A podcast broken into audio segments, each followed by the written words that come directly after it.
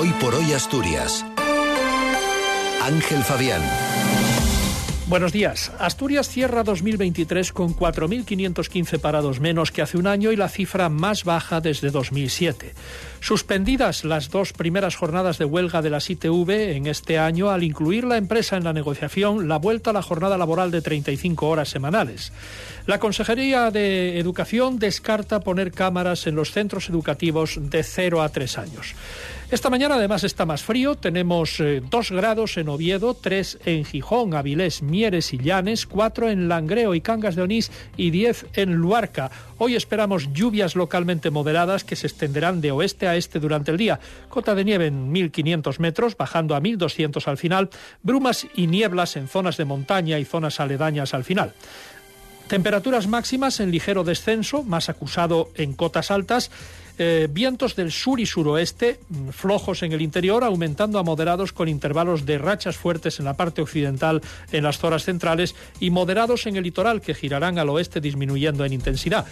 Mañana tendremos lluvias que pueden estar acompañadas de tormenta. La cota de nieve bajará a 900 metros, por lo que estará activada la alerta a partir de mediodía, así que tendremos unas cabalgatas un tanto desapacibles. Muy parecido será el sábado, con temperaturas aún más bajas, y mejorará algo el domingo, frío, pero con escasa probabilidad de lluvia. Martín Valle nos acompaña en la técnica.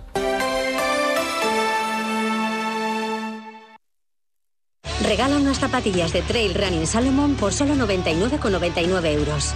En Navidad, el deporte es un regalo que nunca se olvida. Por un Sport.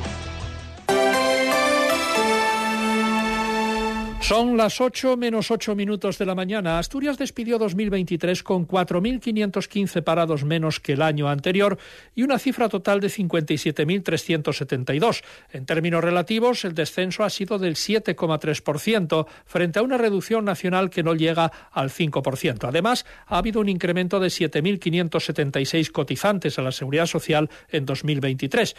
La gerente del Servicio Público de Empleo del Principado, Begoña López, augura un 2024 no exento de dificultades, entre otras el desajuste que existe entre la oferta y la demanda en el mercado laboral asturiano. El nuevo año se presenta con importantes retos para el mercado laboral asturiano, eh, dificultades para encontrar determinados perfiles profesionales que implicará la necesidad de reconvertir personas hacia sectores de actividad determinados.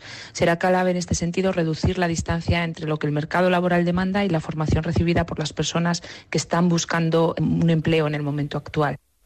El descenso del desempleo en diciembre ha sido bastante modesto en Asturias, apenas de un 1% con respecto a noviembre.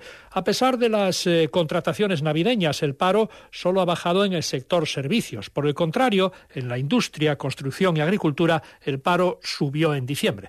Los sindicatos aprecian indicadores para la preocupación. Javier Campa, de UGT, y María José Gutiérrez, de Comisiones Obreras. Estamos seguros que uno de los eh, problemas principales de la industria es el tema de la energía y exigimos al gobierno asturiano, exigimos al gobierno español y al gobierno europeo que se tomen en serio el precio de la energía, porque si no somos capaces a conseguir una energía uh, competitiva, estos dos sectores pasarán por problemas muy serios. Es imprescindible una apuesta decidida por la industria, que ha perdido empleo en el último mes y tiene que seguir siendo el pilar más sólido en el modelo productivo que Asturias necesita.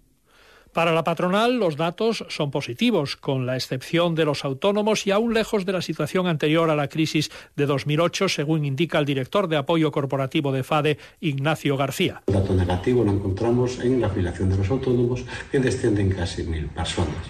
En el conjunto de la valoración debemos destacar esa evolución que nos acercamos a la media nacional, sin embargo aún quedamos lejos de nuestros mejores datos de afiliación que experimentamos antes de la crisis de 2008. Los convocantes de tres nuevos meses de huelga en las ITV, Comisiones Obreras, CESIF y CSI, han suspendido los dos primeros días de paro a los que estaban llamados los trabajadores de ITBASA, la empresa que gestiona estas estaciones, y que iban a ser los días 8 y 10 de enero. Lo hacen al aceptar la empresa abrir una mesa de negociación con los puntos reivindicativos en la convocatoria de huelga, la vuelta a la jornada laboral de 35 horas semanales, así como el reconocimiento de las categorías de cada puesto de trabajo trabajo y la ampliación de las plantillas. Según informan fuentes sindicales, en función de los avances que se puedan establecer en las reuniones, se decidirá continuar con el resto de días de huelga. La primera reunión se mantendrá mañana viernes, día 5, en el SASEC, en el Servicio de eh, Resolución de Conflictos.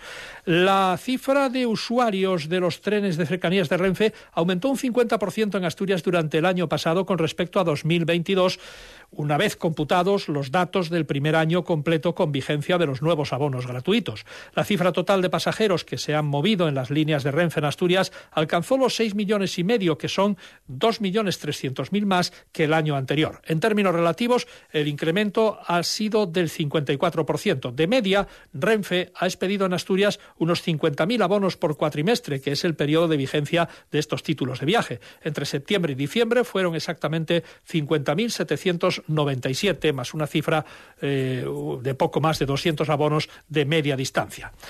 La Consejería de Educación no tiene entre sus planes poner cámaras en los centros educativos de 0 a 3 años.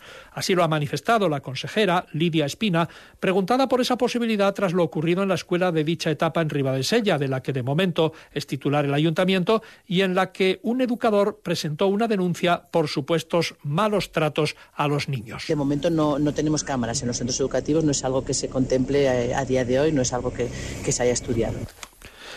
La Inspección Educativa del Principado mantiene abierta la investigación por los hechos denunciados en la escuela de 0 a 3 años de Ribadesella. También se espera el informe al respecto que está elaborando la Dirección General de Centros Educativos. Entre tanto, la consejera de Educación pide cautela y respeto tanto por los investigados como por los niños y sus familias. El Partido Popular y Foro se han comprometido a impulsar en la Junta General del Principado la Ley de Protección de Medio Rural asturiano, al modo de la existente en Francia, que establece como patrimonio inmaterial del país los sonidos y olores propios de la ganadería y la agricultura para evitar los conflictos con los nuevos vecinos del medio rural a los turistas. Ayer la Asociación Asturias Ganadera había convocado a todos los grupos parlamentarios, pero solo acudieron a su llamada Partido Popular y Foro. La ley francesa, en la que se inspira la propuesta de Asturias Ganadera, protege a los habitantes de los pueblos considerando patrimonio de todos los franceses las características del medio rural. Tanto Partido Popular como Foro se comprometen a impulsar una ley asturiana que contemple esos aspectos e instan a los grupos de la izquierda a recapacitar y apoyar una iniciativa que consideran que es buena para el campo asturiano. Están escuchando hoy por hoy las noticias de Asturias en la SER. Faltan dos minutos para las 8 de la mañana.